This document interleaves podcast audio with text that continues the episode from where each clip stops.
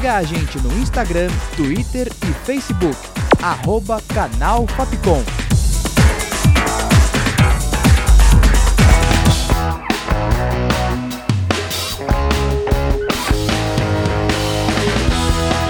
Rádio Fapcom.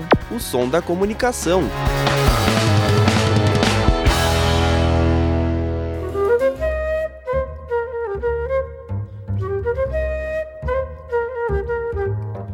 Pela cidade.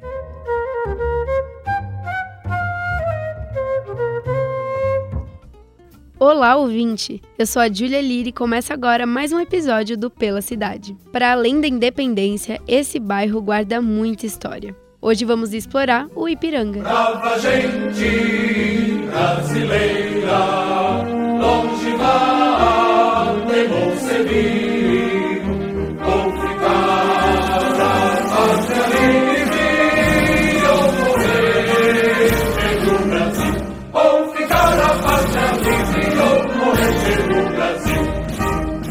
Dia 7 de setembro de 1822, Dom Pedro I proclamava a independência do Brasil às margens do Riacho Ipiranga, nome que derivou mais tarde o do bairro. Porém, a história dessa região começa bem antes disto. Os primeiros registros são de 1510. Depois que o barco do colonizador português João Ramalho naufraga no Brasil, ele passa a viver com os indígenas da tribo Guaianazes. Mais tarde, se casa com Bartilha, a filha do cacique, e tem muitos filhos juntos.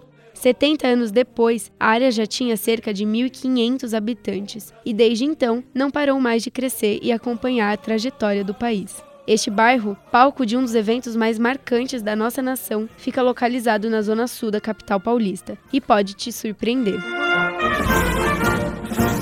Vamos de dicas do que fazer por aqui?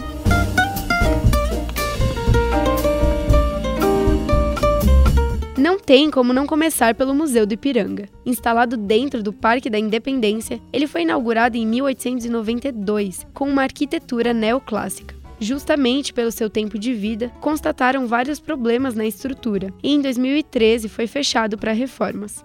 Cinco anos depois, o museu irá reabrir suas portas, dia 6 de outubro. Ele fica na Rua dos Patriotas, número 100, e para mais informações de como anda o funcionamento do lugar, o site é super completo. Acesse museudoipiranga2022.org.br.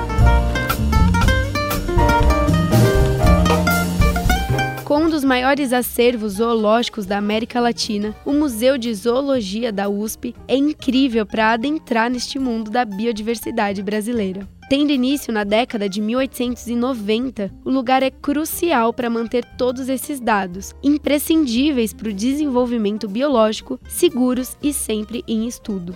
Localizado na Avenida Nazaré 481, o museu abre de quarta a domingo, das 10 da manhã às 5 da tarde.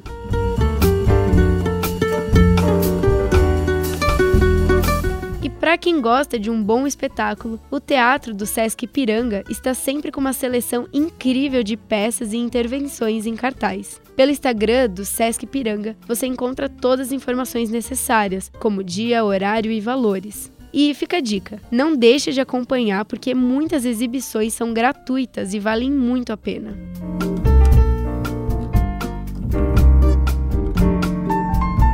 Desde 1996, o hambúrguer do seu Osvaldo faz história pelas ruas do bairro. É um clássico. Se mantendo como sempre foi, ele recebe seus clientes no balcão com um cardápio super tradicional das lanchonetes paulistanas. E para provar, é só ir até a rua Bom Pastor, número 1659. Fica aberto de segunda a sábado, do meio-dia até as 10 horas da noite.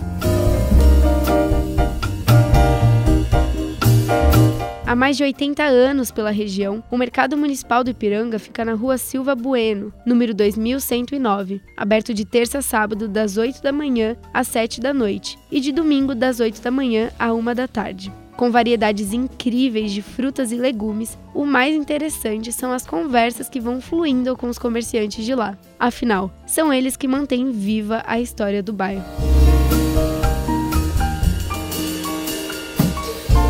Espero que tenham curtido o episódio e não se esqueçam de nos seguir nas redes sociais.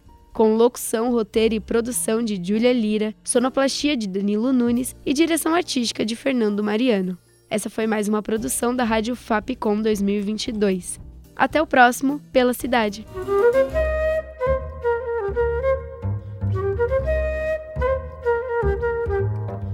Pela Cidade.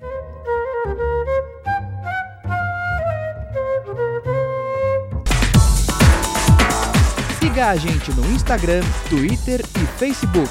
Arroba Canal Fapcom.